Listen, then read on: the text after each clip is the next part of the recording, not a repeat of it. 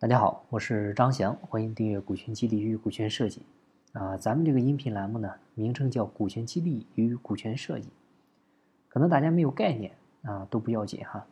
像股权激励呢，它就是怎么把股份分给员工，啊，把核心员工呢变成合伙人，就是你往前走的路上啊，不是一个人走，而是一群人和你一起走。那股权设计呢，就是重新再成立公司啊，该怎么分股份？还有一个呢，就是解决另外一个更敏感的问题，就是你看没有人的话呢，你老盼缺人啊；有了人的话呢，你更头疼啊，老怕担心留不住人怎么办？啊，用股权激励，股权激励呢，它是能留优秀的人，但是呢，要要比你笨的人啊。最怕的呢，就是那种很优秀啊，比你还优秀。这个时候，股权激励呢是留不住他的，啊，他不会愿意给你当小股东的。那这个时候怎么办？啊，他愿意当老板，这个时候怎么办？那这个时候呢，唯一最好的办法呢，就是用内部创业留住他，让他给你干。所以呢，这些逻辑呢，我们都得懂啊，要不然他会怎么样？他会出去搞你，啊，他搞死你，因为他太了解你了。所以这些逻辑关系呢，我们都要把它弄懂。而且呢，我想说，现在呢是多事之秋，啊，大家千万别认为岁月静好。为啥呢？就我说一句含蓄点的话，啊，我们下面省略 n 万字，就是他们问易中天，啊，怎么看中国的现在和未来？易中天呢说了三句话：现在不可琢磨，啊，未来不可预测，一切皆有可能。哈，能听懂吧，各位？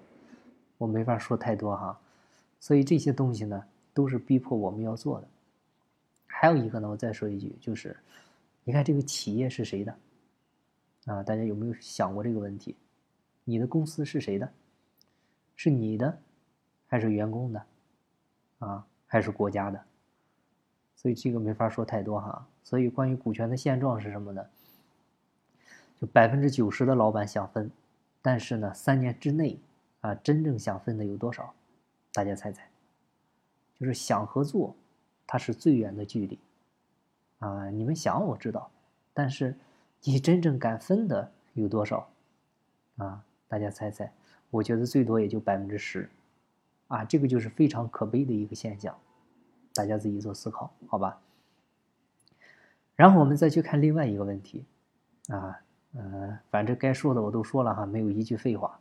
我们再说另外一个事儿，就是我们经营企业呢，你有没有发现，你不管挣钱不挣钱，都要给谁分钱？啊，员工是吧？要发工资发奖金。那除了员工还有谁？啊，还有税务局是吧？但是当你倒霉的时候，谁帮你承担呢？啊，就你老板一个人，对吧？你比如你跳楼了，谁陪你跳？啊？不知道你进去过没有哈？你进去过的话呢，谁陪你进？对吧？是这样吗，各位？那再问大家一句话啊：想当年这个打倒资本家的时候，这个应该民营老板对工人还是不错的吧？啊，工人斗击资本家够狠不够狠？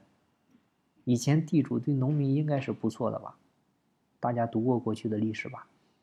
因为过去像本乡本土这个地主都是威望很高的家族，是吧？但是那时候呢，地主穷人啊，这个 这个穷人搞起来地主，他为什么这么狠？啊，为什么这么狠？啊，有人说是仇富，啊，有人说是贫富差距太大。其实就问大家一个问题啊，如果有一天把你们这帮老板都干掉以后，那工人和农民会变得更富还是更穷？更穷吧。所以贫富差距是老板造成的吗？没有你们这些老板，贫富差距会更大。关键问题有几个人会相信呢？啊，有几个人信呢？啊，你们都晕晕的。现在你会发现，这个香港人之所以这么穷是什么原因？他是因为李嘉诚吗？啊，是因为李嘉诚香港人变得更穷，还是变得更富了？那现在怎么认为香港穷是李嘉诚的事呢？他是不是李嘉诚的事呢？这个不用咱多说了吧？好吧，所以这些东西呢，比大家想的多哈。我最怕的就是在哪呢？就是大家都认为一切岁月静好，哎，关于岁月静好呢，其实再讲一个段子，啊，就其实就很好理解，就是说这个猪在猪圈里，是不是认为它生活很幸福？是不是？他是不是特感恩啊？感恩这个养猪的厂长，是不是？给他修了一个美好的家园，对吧？一切岁月静好，是不是这样？那到什么时候知道不好了呢？就是当被当他被送去屠宰场的时候才发现，是吧？所以，当你跟猪说猪圈不好，猪信吗？猪的生活一点都不幸福，猪信吗？猪不信呐，猪是不信的。所以长话短说啊，不管什么时候你们有难，只有谁扛？只有你老板一个人扛。但是有钱的时候，你得和别人共享。能听懂吗？所以这个叫你们老板和现状啊，老板和社会，老板和整个周边的群体的一个逻辑关系是只能同富贵，不能共患难。所以如果你要是明白人，你该怎么办？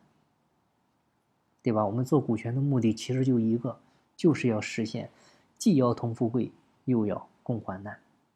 另外呢，还是要再告诉大家一句话，叫不为所有，但为所用。啊，能听懂吗？就是华为是谁的？华为是任正非的。那任正非占几个点的股份呢？最新显示零点七五，但是华为谁说了算呢？对吧？大家能听明白了吧？叫不为所有。只为所用。如果你一旦关注所有，你告诉我你是什么思维？个体户思维，啊，土财主思维，土鳖思维，啊，这个中国古代几千年来土财主有好下场的吗？这个不用多说吧？